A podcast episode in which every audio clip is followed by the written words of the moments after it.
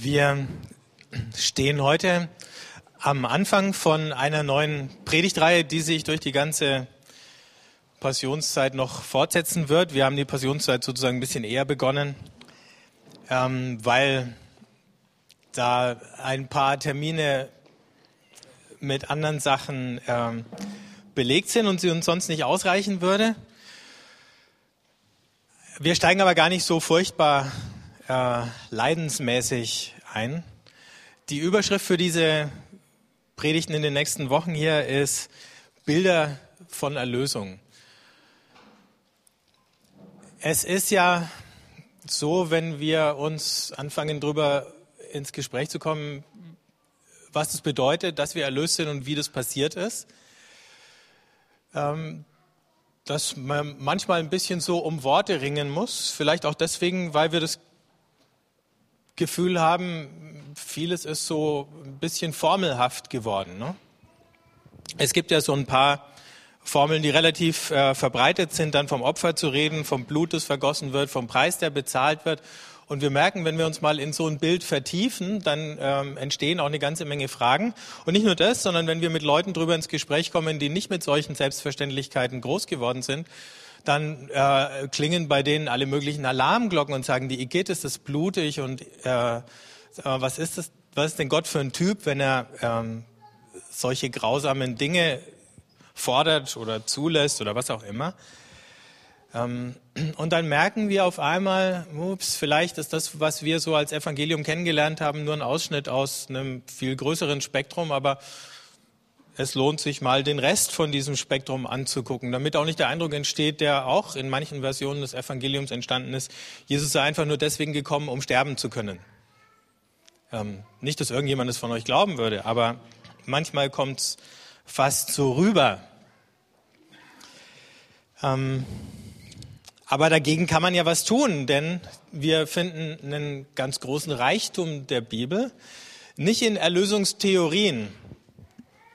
Das ist wichtig. Es gibt eigentlich gar keine richtige Erlösungstheorie, wo dann aus irgendeinem Grundsatz abgeleitet wird, dass ein Erlösungsvorgang irgendwie so und so zu laufen hätte, damit am Ende das gewünschte Ergebnis rauskommt. Nicht mal eine Theorie, die im Rückblick sagen könnte, das musste alles deswegen laufen. Ne? Vielleicht ein bisschen, wenn ihr den König von Narnia im Kopf habt, dann, dann könnte man auf die Idee kommen, es gibt so eine Theorie, weil da irgendwann im Verlauf dieses äh, Aslan, der wieder aufersteht, gesagt wird, es gibt ein großes Gesetz ähm, und das große Gesetz sagt. Aber in der Bibel gibt es eigentlich gar kein großes Gesetz, das vorher schon alles festgelegt hätte, wie das mit Jesus läuft. Ähm, Im Rückblick sieht man dann verschiedene Sachen und wir, wir sehen, wie die verschiedenen Evangelisten und Autoren im Neuen Testament versuchen, das in irgendwelche Bilder zu packen, um es irgendwie verständlich oder nachvollziehbar zu machen. Und äh, ein einzelnes Bild reicht gar nicht aus, sondern du musst verschiedene Bilder nehmen, um das irgendwie angemessen zu beschreiben, weil jedes Bild seine Stärken, aber auch seine Schwächen hat.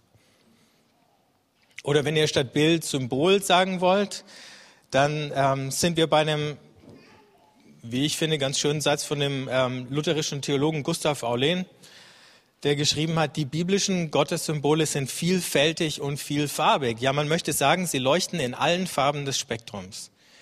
Diese vielfachen Lichtfarben treffen sich in einem Brennpunkt, in dem das Licht mit gesammelter und voller Kraft leuchtet. Eben in dem Christus, von dem es in der Bibel heißt, er sei der Widerschein von Gottes Herrlichkeit. Das bedeutet nicht, dass der Gott, der hier gesehen, geschaut wird, nicht mehr der Unsichtbare, der im Verborgenen Wohnende wäre. Wohl aber bedeutet es, dass das Gottesbild hier eine Darstellung erhalten hat, die nicht überboten oder wegretuschiert werden kann.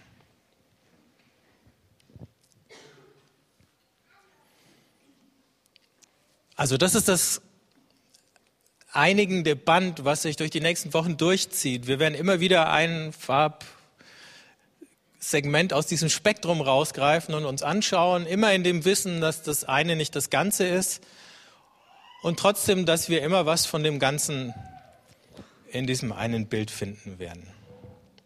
Und heute geht es um den Weg und wir steigen ein mit einer Geschichte, die eigentlich schon von Ostern her kommt. Aus dem Lukasevangelium, denn wahrscheinlich hat äh, kein anderer Autor in der Bibel den Weg Jesu so in den Mittelpunkt gestellt wie der Evangelist Lukas. Und wir sehen es ganz deutlich in einer Geschichte, die nur im Lukasevangelium steht, die er ganz am Ende erzählt. In Lukas 24 ab Vers 13, da heißt es, am gleichen Tag waren zwei von den Jüngern auf dem Weg in ein Dorf namens Emmaus, das 60 Stadien von Jerusalem entfernt ist. Sie sprachen miteinander über all das, was sich ereignet hatte. Während sie redeten und ihre Gedanken austauschten, kam Jesus hinzu und ging mit ihnen. Doch sie waren wie mit Blindheit geschlagen, so dass sie ihn nicht erkannten. Er fragte sie, was sind das für Dinge, über die ihr auf eurem Weg miteinander redet? Da blieben sie traurig stehen und der eine von ihnen, er hieß Kleopas, antwortete ihm, bist du so fremd in Jerusalem, dass du als einziger nicht weißt, was in diesen Tagen dort geschehen ist? Er fragte sie, was denn? Sie antworteten ihm, das mit Jesus aus Nazareth. Er war ein Prophet, mächtig in Wort und Tat vor Gott und dem ganzen Volk.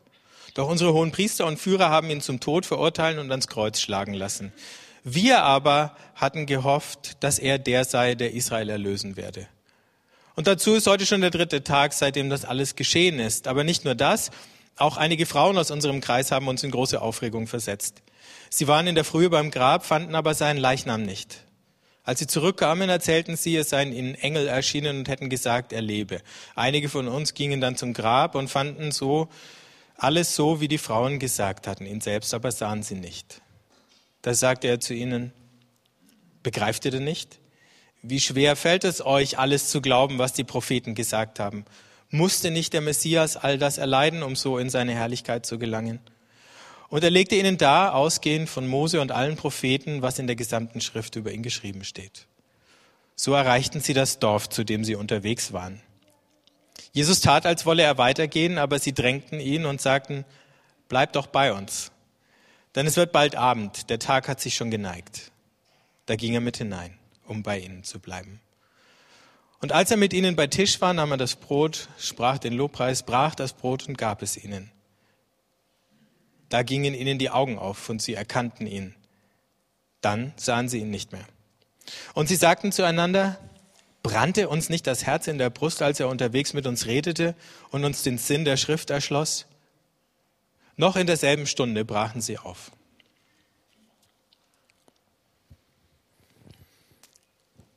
Jesus begegnet uns in dieser Geschichte als ein Wanderer. Der ist unterwegs und begegnet zwei anderen Wanderern.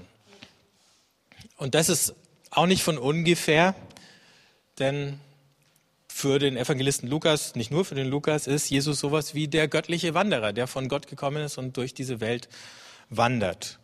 Und das ist in gewisser Weise auch ganz verständlich, denn wenn wir ins Alte Testament zurückgucken, dann sehen wir auch am Anfang diesen wandernden Gott der mit Abraham, Isaak und Jakob wandert und der dann mit seinem Volk wandert aus Ägypten ins verheißene Land. Also Gott war schon immer ein Wanderer und jetzt sendet er seinen Sohn als Wanderer in die Welt. Und dieser Wanderer begegnet diesen beiden Jüngern Kleopas und möglicherweise Kleopas und seiner Frau. Wird nicht erwähnt, wer der zweite war auf diesem Weg nach Emmaus. Ein bisschen, wenn man die Geschichte liest, ist es ja schon interessant, Jesus, der sich nicht gleich zu erkennen gibt, der sich erst ein bisschen dumm stellt, wie bitte, keine Ahnung. Ähm und trotzdem ist es was anderes als die Ausflüge, die wir auch kennen von den griechischen Göttern. Da taucht ja auch mal immer wieder mal einer irgendwo in der Welt auf, äh, um die Leute irgendwie entweder ein bisschen zu foppen oder seinen Spaß zu haben oder sonst irgendwie was. Oder es hat auch den Anschein, als wäre das sowas wie eine unangekündigte Kontrolle. Die Götter laufen mal kurz auf, gucken und wenn sich einer gut benimmt, wird er vielleicht belohnt und wenn er schlecht, ja dann Pech für ihn.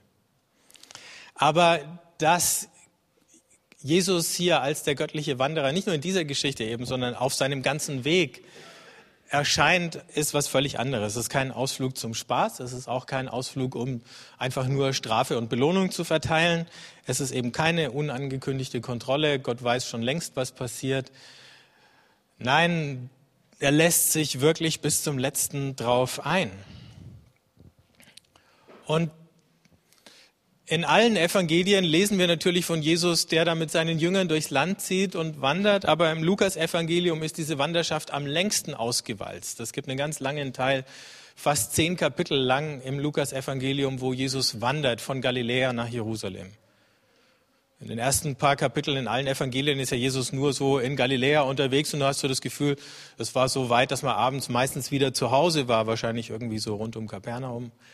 Ähm, und dann kommt diese lange Wanderung und beim Lukas wird sie noch länger als bei allen anderen und es passieren noch mehr erstaunliche Begegnungen und Geschichten ähm, auf dieser Wanderung, auf diesem Weg.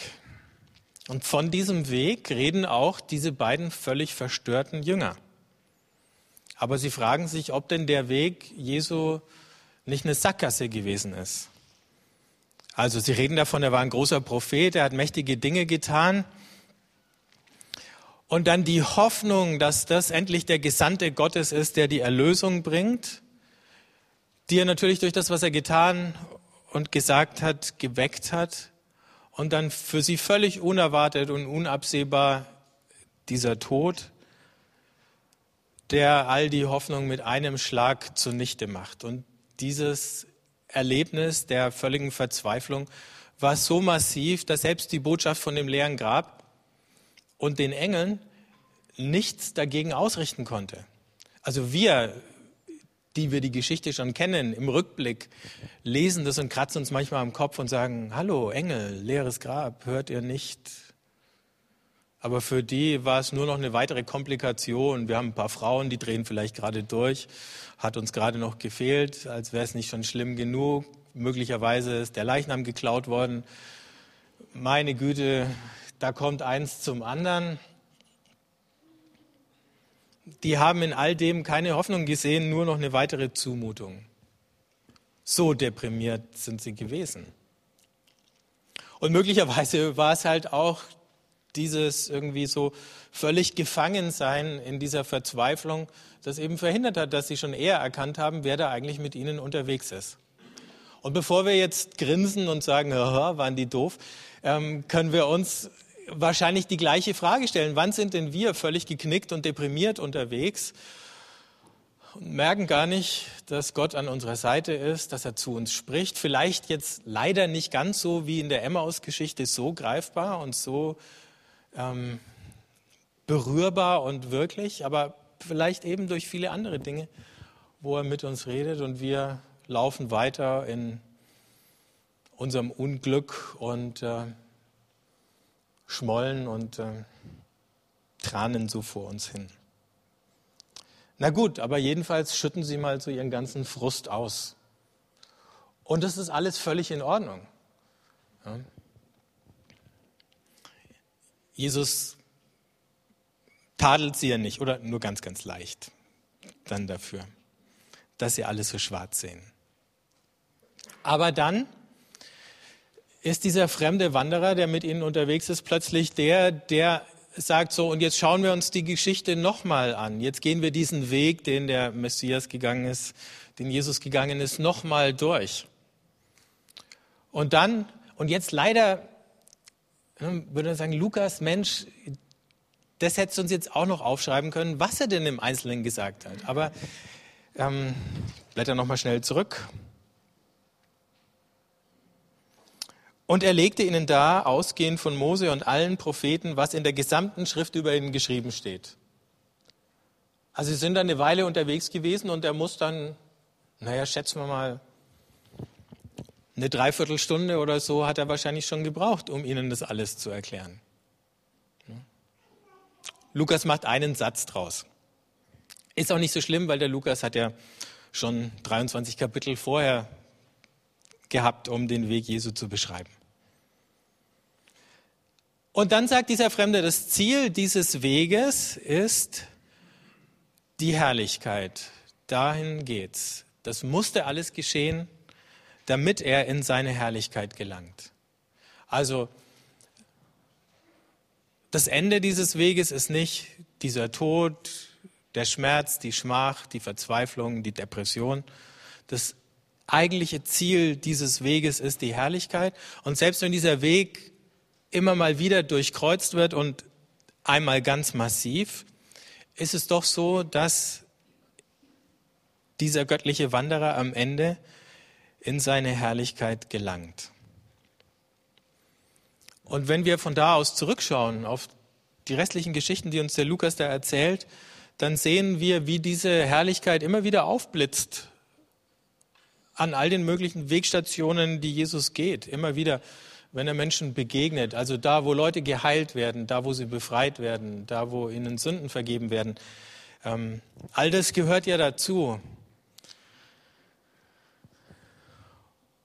Und Jesus, der den beiden Jüngern die Schrift auslegt, sagt, es musste so kommen. Jetzt nicht, es musste so kommen in dem Sinn, dass Gott von vornherein irgendwie einen Plan gesucht hat, wie er eben seinen Sohn möglichst blutig ähm, umkommen lässt. Aber Gott, der sehr wohl gewusst hat, dass er seinen Sohn in eine Welt schickt, die einfach brutal und gefährlich ist und dass er volles Risiko geht und damit rechnen muss, dass diese brutale Welt nicht über Nacht friedlich wird, nur weil dieser eine Wanderer da durchzieht und selbst äh, und in seinem Umfeld Frieden verbreitet. Gott hat mit der brutalen Welt und mit ihrer brutalen Reaktion gerechnet, aber er hat sich nicht davon abhalten lassen, diesen Weg zu gehen und deswegen musste es so kommen.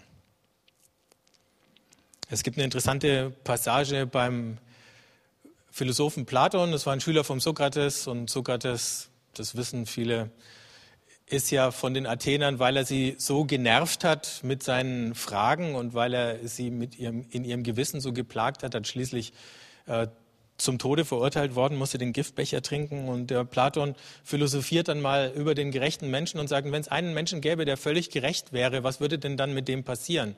Und seine Antwort ist, der würde umgebracht werden, weil die anderen Menschen das nicht ertragen könnten, dass ein Gerechter unter ihnen ähm, der würde so hell leuchten, dass die Dunkelheit und die Bosheit aller so offenbar werden würde, dass sie es nicht aushalten würden. Und ein bisschen in dieses Licht stellt das Lukas-Evangelium Jesus als diesen Gerechten, der aus dem die Herrlichkeit, die ihn am Ende seines Weges erwartet und aus der er kommt, manchmal schon so unerträglich hell leuchtet, dass den Menschen keine andere Reaktion einfällt, als entweder sich davon abzuwenden und die Augen zu verschließen oder dafür zu sorgen, dass er möglichst weit weg von ihnen landet. Als Jesus gekreuzigt wird, setzt Lukas so eine Notiz drunter, alle, die dieses Schauspiel sahen und sagt, das ist wie so ein göttliches Theaterstück. Und in der Antike waren ja die meisten Theaterstücke irgendwie religiös, da kamen immer irgendwelche Götter ähm, vor. Aber die Idee des Theaters war eben auch die, dass du da hingehst, um berührt und verändert zu werden. Also dieses Schauspiel, was sich da vor aller Augen abspielt, ist ein Schauspiel, was dazu dient, nicht nur Menschen mit ihrer eigenen Bosheit zu konfrontieren, sondern auch mit dieser Antwort Gottes und mit dieser Liebe Gottes, die sich von der menschlichen Bosheit nicht zurückweisen lässt, sondern die einfach weiter liebt. Und so gesehen ist es eben nicht nur der Tod, sondern der ganze Weg, den Jesus gegangen ist, der sicher zu diesem Tod führt und auf der anderen Seite wieder raus, der das Heil bringt. Und wenn ihr an Weihnachten zurückdenkt, oder die Zeit nach Weihnachten und an Simeon, der da an der Tempelpforte sitzt und wartet und dann wird der kleine Jesus vorbeigetragen und er sagt, ähm, heute haben meine Augen das Heil gesehen. Dann deswegen, weil schon in dem kleinen Jesus sozusagen der ganze Weg, weil der kleine Jesus schon der ganze Jesus war und weil der ganze Jesus das Heil bringt und nicht nur dieser kleine Abschnitt von seinem Weg, der sicher wichtig ist, wo er ans Kreuz geht.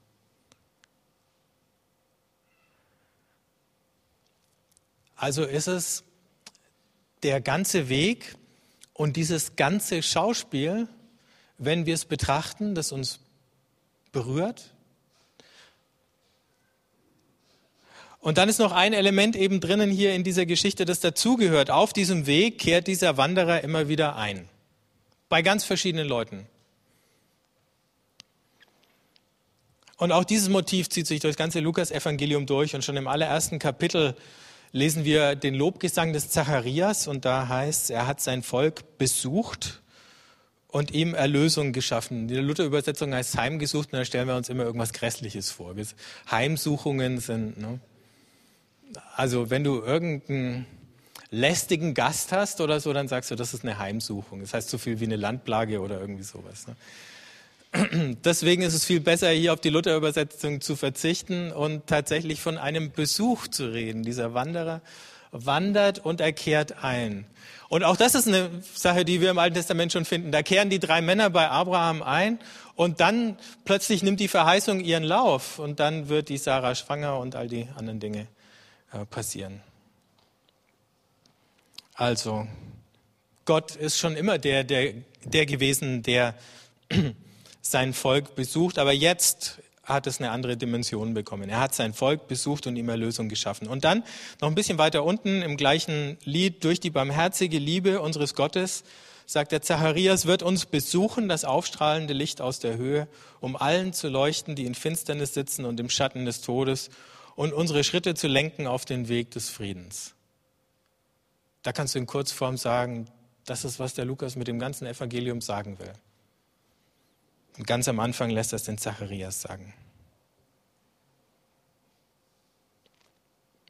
Also der Besuch ist schon die Erlösung. Als Jesus zu Zachäus kommt, in Lukas 19, Vers 9 sagt er, heute ist diesem Haus das Heil geschenkt worden. Und Heil ist nur ein anderes Wort für Rettung oder Erlösung. Jesus sagt nicht, Heute ist diesem Haus, nein, lieber Zachäus, in ein paar Tagen, Wochen, Monaten werde ich gekreuzigt und dann wirst auch du das Heil bekommen oder so, sondern er sagt, es ist schon da.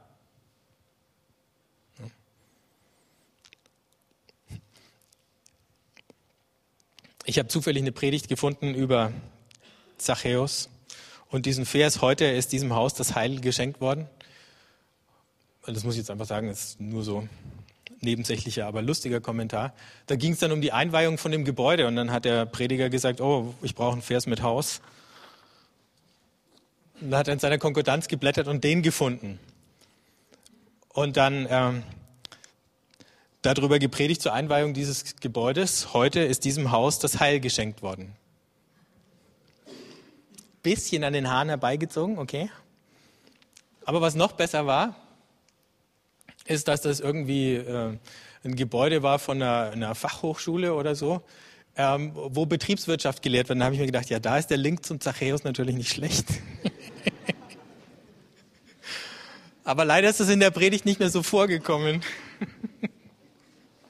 also von Wirtschaft hat der Zachäus was verstanden. Ne? Ähm ein bisschen unfreiwillige Komik, aber das ist eben nicht das, was es bedeutet. Jesus kommt nicht zur Hauseinweihung und sagt, schöne Hütte, Zachäus. Äh. Er sagt auch nicht, machen wir einen Tempel draus. Ähm, nein, wo Jesus ist, da ist das Heil, das ist die Botschaft. Also kehrt dieser Wanderer mit diesen zwei Jüngern bei ihnen ein. Also der tut so, als wollte er weitergehen, der will gar nicht weitergehen, der weiß genau, was sie jetzt sagen und sie laden ihn ein. Und er kommt mit rein. Und dann sitzen sie am Tisch und dann bricht er das Brot und ich weiß nicht, wie man sich das ausmalen soll in dem Moment, wo dieses Brot bricht und da passiert irgendwas. Irgendeine Erinnerung wird aktiviert und die sagen, Moment. Und in dem Moment, wo sie erkennen, verschwindet Jesus vor ihren Augen. Auch schon erstaunlich, was mit diesem Auferstandenen plötzlich alles möglich ist. Also wie der sich sozusagen ein- und ausblenden kann in unsere Wirklichkeit. Aber das eigentlich Wichtige ist diese Einkehr. Die laden Jesus zu sich ein und trotzdem dreht sich die Szene unter der Hand um. Er ist der, der das Brot bricht und austeilt. Also ist er der eigentliche Gastgeber in der Szene. Und sie sind ja dann auch die Beschenkten. Und über die Szene kann man genauso drüber schreiben, heute ist diesem Haus das Heil geschenkt worden. In dem Haus, wo die beiden wohnen.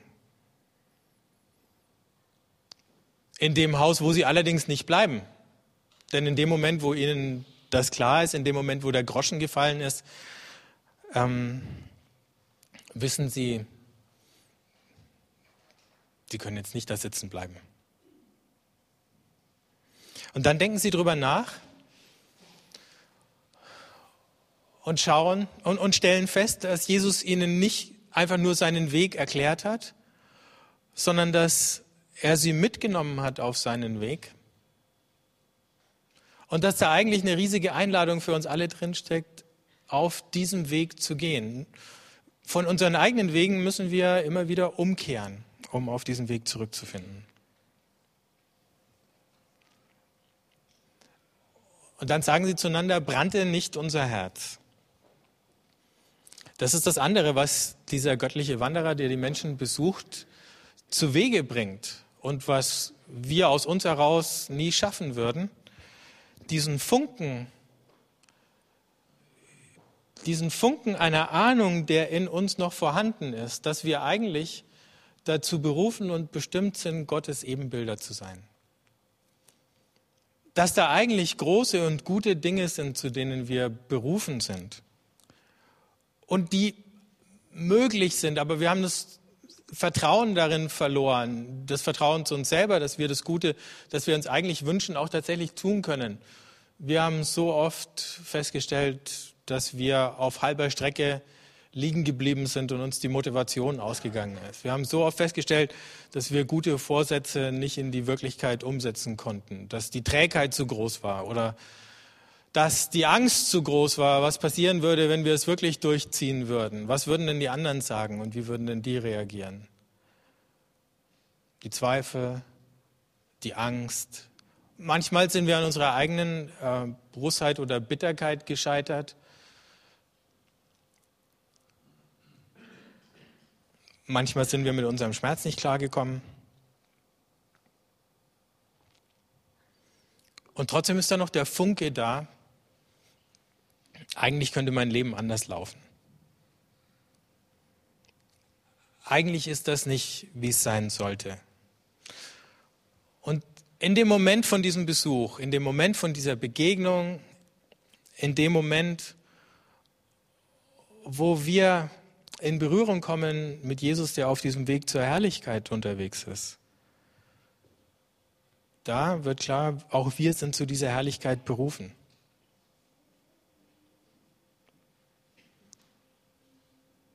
Und wir können es vielleicht nicht aus eigener Kraft, aber mit ihm zusammen. Wenn wir auf seinem Weg hinter ihm hergehen, dann können wir es. Und das war ja was, was die beiden eben erlebt hatten. Deswegen war ja die Enttäuschung so groß. Sie hatten, als sie mit Jesus unterwegs waren, weiß nicht, wie viel die beiden mit ihm unterwegs waren, aber sie haben wenigstens irgendwie zu dem größeren Kreis seiner Jünger gehört. Sie haben sicher miterlebt, wie Kranke geheilt worden sind. Sie haben sicher miterlebt, wie Menschen befreit worden sind. Sie haben sicher miterlebt, wie Leuten vergeben worden ist.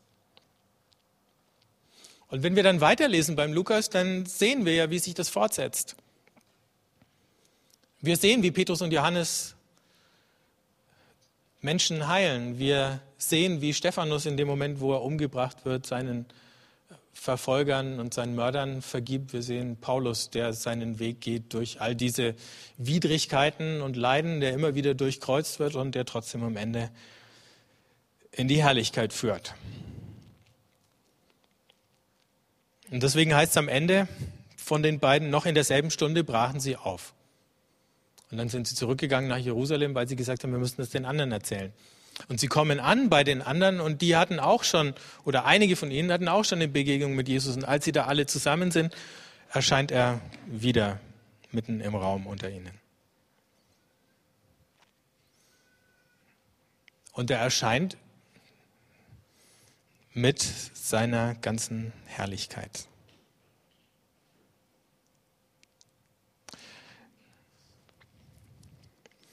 Ich möchte zum Schluss eine kleine Geschichte erzählen, die vielleicht noch ein bisschen deutlich wird, deutlich macht, was das, was das für uns bedeutet. Es gab wohl schon vor längerer Zeit ähm, in den USA einen Kongress äh, von christlichen, ich weiß gar nicht, Therapeuten und äh, Ärzte waren, glaube ich, auch dabei. Ja, genau. Eine Konferenz christlicher Mediziner, Therapeuten und Pastoren. Die hatten einen Referenten eingeladen. Und äh, der Referent hat ihnen dann die Geschichte von Jesus und der Tochter des Jairus erzählt.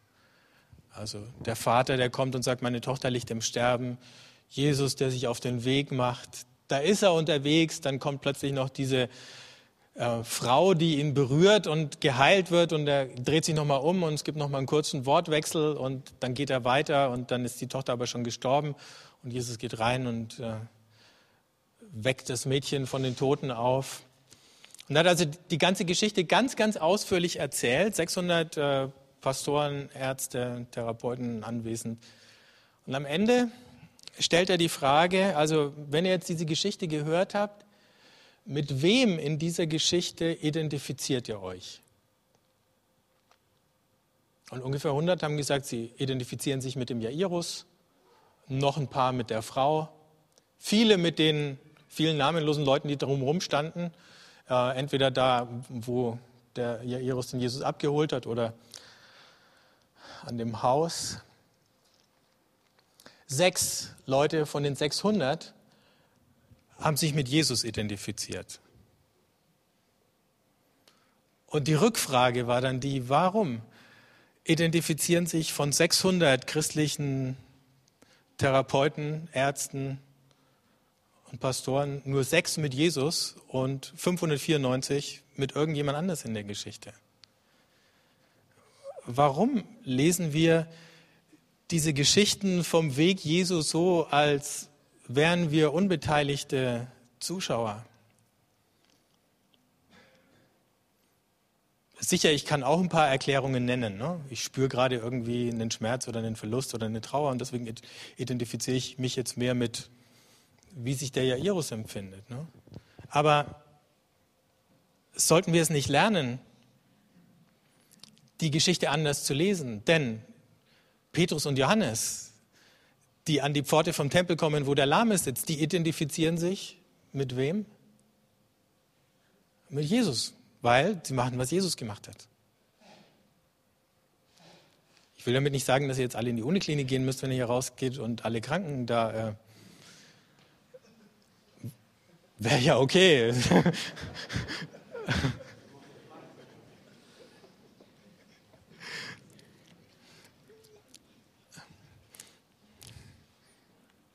Aber vielleicht kommt eine Situation, wo die Frage ist, traust du dich für den Kranken zu beten?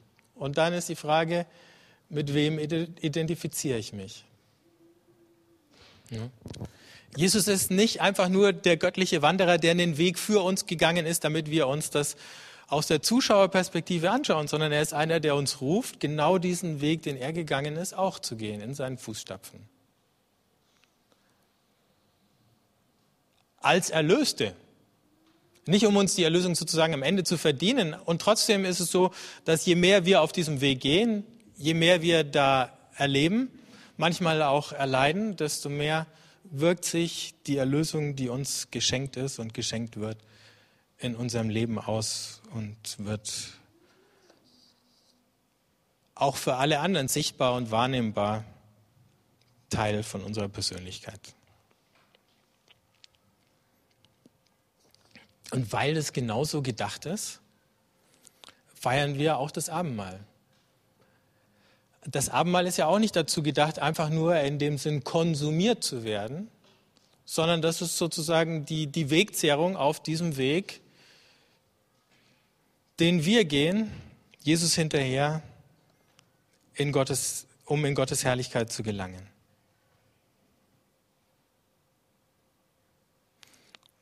Wenn ihr den Herrn der Ringe gelesen oder angeschaut habt, Da gibt es auch so eine Wegzehrung, die schaut auch ein bisschen aus wie Abendmahl Lembas. Und die hat auch irgendwie so was Wundersames. Ne? Stellt euch ein bisschen so vor wie Lembas. Das heißt, damit ihr, der Weg ist anstrengend. Manchmal geht der Steilberg auf. Manchmal ist er gefährlich. Zwischendurch gibt es immer wieder auch mal Episoden, die einem Mut machen. Und es ist wichtig, dass wir regelmäßig was essen. Manchmal haben wir nicht mal Appetit drauf, manchmal sind wir so müde, dass wir lieber gar nichts essen würden. Aber wir brauchen es, sonst kommen wir nicht an am Ziel.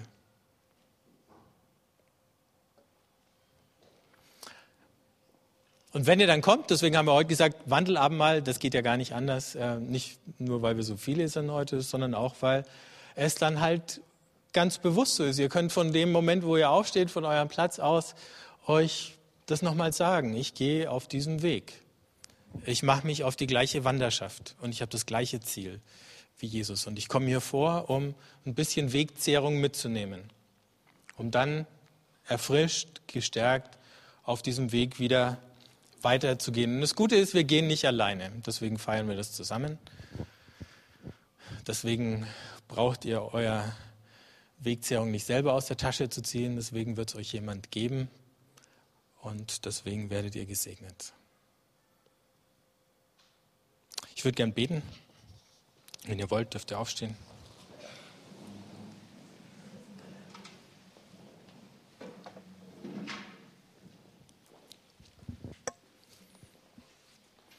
Jesus, danke, dass du zu uns gekommen bist, dass du uns besucht hast und dass du uns heute besuchst, dass du uns einlädst an deinen Tisch, dass du uns einlädst auf deinen Weg, den Weg, den du gegangen bist, um uns aus unserer, in unserer Verlorenheit zu finden und aus unserer Verlorenheit zurückzurufen. Hilf uns, umzukehren, überall da, wo wir dabei sind, in die Irre zu gehen. Wo wir dich und deinen Weg aus den Augen verloren haben. Wo wir vielleicht einfach auch nur müde und träge geworden sind und gar nicht mehr gehen wollen. Gib uns diesen Blick zurück, dass du zu uns kommst, dass du auf uns wartest und dass du uns mitnimmst auf dem Weg in deine Herrlichkeit.